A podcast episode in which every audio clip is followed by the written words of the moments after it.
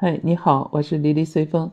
我看平台创作灵感里面有这么一个话题啊，还是引起了大家的热议呢。就说为什么中国家长总是爱用责备式的沟通，并不是扬起的巴掌才叫暴力啊？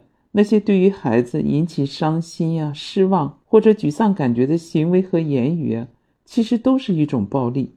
正好我在网上呢也看到了一个新闻报道，也是说新型的情感暴力啊。正在席卷千万中国的家庭，就是不打不骂，却毁了孩子的一生。你知道什么是新型情感暴力吧？其中有一个视频呢，就说广东佛山，有两个兄弟，两个养了两只大闸蟹当宠物，可他爸爸呢，却偷偷的把这个大闸蟹啊给煮熟了，然后还放到他们的碗里，呃，让他们吃下去。你说，如果你养的宠物被别人煮了吃，你是什么感觉呢？关键是他自己养的，然后还要求他自己吃下去。哎呀，所以下面网友都说这简直是童年的阴影啊！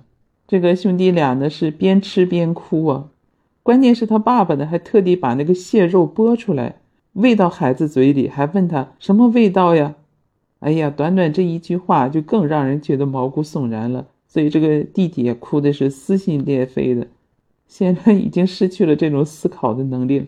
只是含糊地说着“啊，香的味道”，接着那个背景音当中又传了他妈妈的怒吼：“哭什么哭？有什么好哭的？”哎，直到视频结束，都没有一个人能哄一哄这两个哭得眼睛通红的孩子。这段视频呢，还被他爸爸剪辑出来，配上了搞笑的音乐，发到了网上。结果，无数网友都在感叹：“好恐怖的一段视频！这就是先杀掉了孩子的心爱之物。”还笑眯眯的等着看孩子崩溃的样子，在逼迫他们吃掉螃蟹，摧毁他们的自尊，还要火上浇油的问上一句好不好吃？还说你吃不吃？不吃我吃了。最后眼看着事情无法收场了，又搬出这个身为家长的权威啊，还用几句话来恐吓孩子，吓得孩子都不敢出声。整个过程当中啊，这兄弟俩就像动物园里的小猴子似的。被关在了名为亲情的牢笼中，不敢发作呀，只能在那无助地哭着。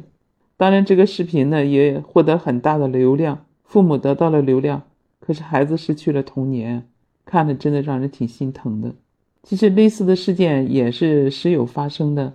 还有个新闻就说，在福建呀，有个姥姥送了一只兔子给七岁的外孙，没想到一天放学回家呢，兔子竟然被宰了，被剥了皮。孤零零的丢在地上，小男孩一看那兔子的尸体啊，嚎啕大哭。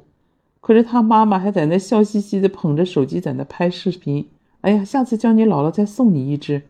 哎，更令人震惊的是什么？他竟不顾孩子的阻拦，夺走了兔子，炖了一锅菜摆在了孩子面前。结果这个小男孩至始至终都没有吃一口。你说这些父母真的就缺这一只兔子，一只螃蟹吗？不缺呀，他们缺的其实是对孩子一种尊重啊。就他们宁愿嘲弄着孩子，哎呀，不就一只兔子吗？也不愿意听听孩子的祈求。他们宁愿看孩子心痛的喘不过气来，也不愿花十分钟去菜市场一趟。等十年之后，孩子长大了，可能他们还要翻出手机来这所谓珍藏的视频，哎呀，在肆意的调侃着孩子那破碎的童真啊！看看你那时候，哭的真好笑啊！啊，怎么样？后来你还吃兔子吗？就这样一举一动啊，都在暗示着孩子，我不在乎你的感受，你的感受一点都不重要。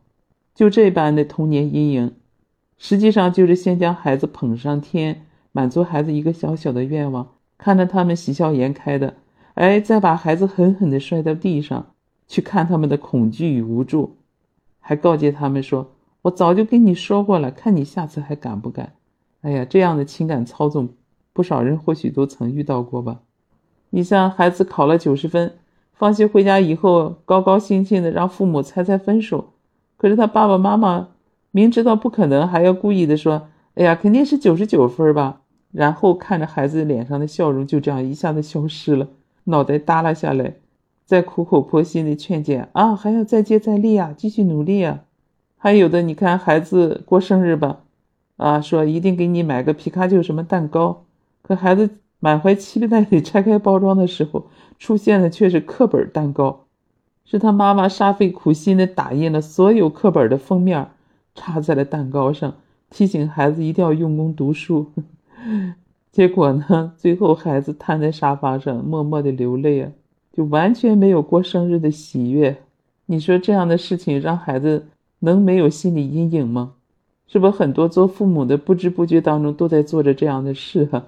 其中有一本叫《不被父母控制的人生》啊，那本书里说，情感不成熟的父母通常会通过情感胁迫和情感控制，利用孩子的自我怀疑、恐惧、内疚或者羞耻，来维持他们在亲子关系中的中心地位，就是用孩子这种负面的情绪啊，来展示自己的威严。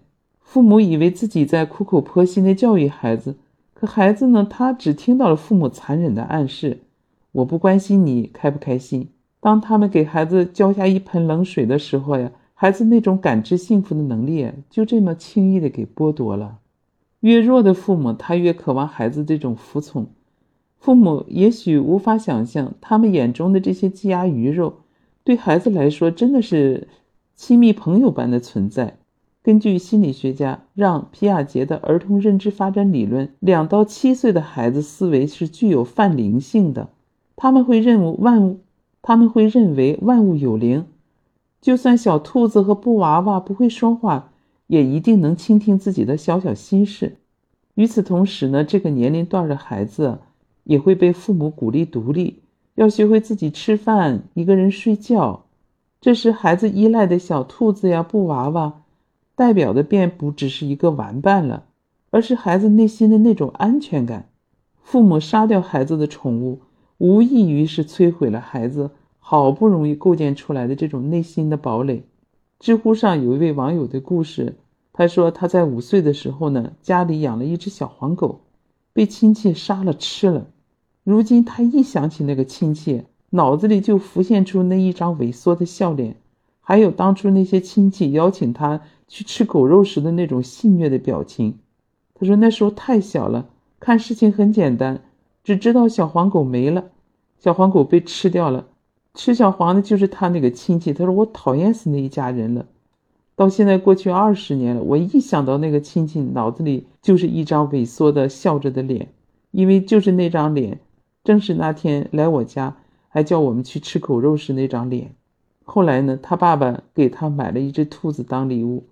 哎，他很喜欢，把兔子呢养得圆滚滚的，哎，却不料又被他妈妈的同事给惦记上了。他到现在也是记得，一群三十岁出头的女人啊，围着十岁的他，大声笑着闹着，叽叽喳喳的告诉他：“哎呀，兔子当时是谁抓的？谁绑的？是谁杀的？谁剥的皮？谁煮的？”他们的目的可能就是想看一个小孩被这种低俗的笑话逼哭。可是他妈妈呢，明明能保护他。却放任被这群人欺负。他说：“从那以后，他宁愿相信陌生人的承诺，也不愿相信他妈妈的话。”他说：“你们能够想象，一群三十岁出头的女人围着一个十岁的孩子，在那调侃怎么杀害兔子的时候，就是我的心是很难受的，对他妈妈也不再信任了。”心理学家荣格曾经指出啊，就是在一个家庭当中，权力和爱情是处于天平的两端。如果权力越大呢，那么爱就会越小，那么爱呢就会越少；如果爱越大，那么权力呢就会越少。我们对一个人的权力欲越重，我们对他的爱也就越少；我们对一个人爱的越多呢，那我们对他的控制欲呢就会越少。因为爱是需要力量的，所以啊，越弱的父母越懂得如何利用自己父母的身份这种权利去操控孩子，强迫孩子服从。你还记得那位撕掉孩子漫画书的妈妈吗？儿子在旧物交换的活动上呢，带回家了一本呃漫画书，爱不释手。他妈妈呢，为了让他学习啊，就费尽心思的把这漫画书啊给藏了起来。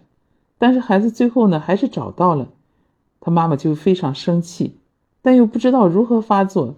这时候呢，孩子正好拿出来试卷让他签字，呃，本来是考了 A。试卷上也只有两处错误，这个妈妈呢觉得那两处错误都是心不在焉导致的，她一下像找到了发泄口一般，立马撕掉了孩子的漫画书。一部分扔到了垃圾桶里，还有一部分呢，直接就扔到马桶里冲走了。哎呀，孩子当时难过极了。事后呢，看着这个哭到半夜的孩子，他这个妈妈呢，也只承认自己不过是借题发挥，他都没有想到他这种行为给孩子造成了多大的伤害。真的就是会仗着自己父母的身份，故意欺负孩子，用孩子的泪水和乞求呢，满足自己高高在上的这种征服欲吧。他们需要的不是一个快乐的孩子，而是一个服从的孩子。然而，孩子的创伤啊他是要用一辈子去治愈的。后来呢，他的儿子就给他写了一封绝交书，就说：“妈妈，我要和你绝交，你是好的，也是坏的，你别想和我在一起了，我们一刀两断。”哎呀，想想这个孩子该是多么绝望，才会和最爱的妈妈绝交呢？太伤心了！真的，孩子这种创伤需要一辈子来治愈。你像那个见证兔子被妈妈同时剥皮的女孩，她长大后养了两只猫。曾经那么弱小的她呀，如今终于有能力保护自己的好朋友。每当有人调侃她吃不吃猫肉啊，她和老公总会怒不可遏地冲上去，把那个人劈头盖脸地骂上一顿。还有一位网友说呢，小时候他的玩具被父母强行送了人，长大后每次发工资，他都会奖励自己很多玩具，直到摆满一屋子。心理学家弗洛伊德说，人的一生总是在弥补童年的缺失。每一位小时候不被善待的孩子呢，长大后都过着很辛苦。父母想要学会尊重，其实很简单，唯一的要求就是把孩子当成人。孩子呢，也是一个独立的个体，他不是可以被父母随意摆弄的玩具。你得承认孩子的喜怒哀乐，理解孩子有自己的想法，接纳孩子的每一次尝试与选择。我觉得那个小小少年中那位妈妈就挺让人感动的，就是他的儿子呢喜欢昆虫，在家养了二百多种昆虫，每天悉心照料，可偏偏呢他有点害怕虫子。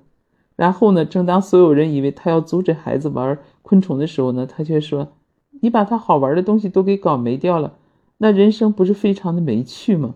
他懂得欣赏儿子专注的神情，就说他儿子啊，在那个养昆虫时候那种眼神啊是非常迷人的。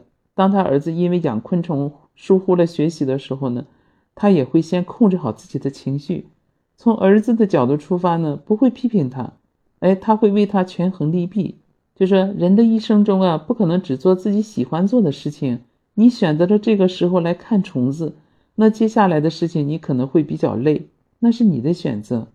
这种父母的尊重与信任呢，其实就是孩子最大的养分。我们可能会发现，当班上同学对着虫子露出嫌弃的表情的时候，这个小孩他会欣然的接受，从没有怀疑自我，就有着那种超乎年龄那种自洽。就是他们不接受就不接受，我做好自己就够了。而有一些不被尊重的孩子呢，他一定是歇斯底里、张牙舞爪的。被父母看见、尊重的孩子，则往往是讲道理、情绪稳定的。孩子呢，天生是爱父母的，而父母呢，要如何爱孩子，真的是需要用一生去学习的功课。其实有很多家长就困惑：为什么我的孩子变成这样的时候？我们反倒要自问一下自己，就为什么我们变成了这个样？其实和你分享到这里，我也在扪心自问呢，就是在我女儿成长过程当中，是不是也存在着这种现象啊？这种冷暴力呢？虽然我们都是第一次做父母，也没有经验，当然不会出现像刚才我给你分享的这些事例。对孩子，我们还是很尊重的，但有的时候也有做不到的地方。还好，孩子们现在已经成长起来了。但是呢，我觉得还要以此引以为戒吧？你说是吧？就愿我们所有的父母呢，都能保护好孩子小小的那种内心世界，让他们身心健康的成长，才能更多的体会这个世界的美好。那好，今天就和你分享到这儿，也欢迎你去关注我的专辑，点赞、评论和订阅，谢谢你的鼓励和支持。我是滴滴随风。我们下次再见。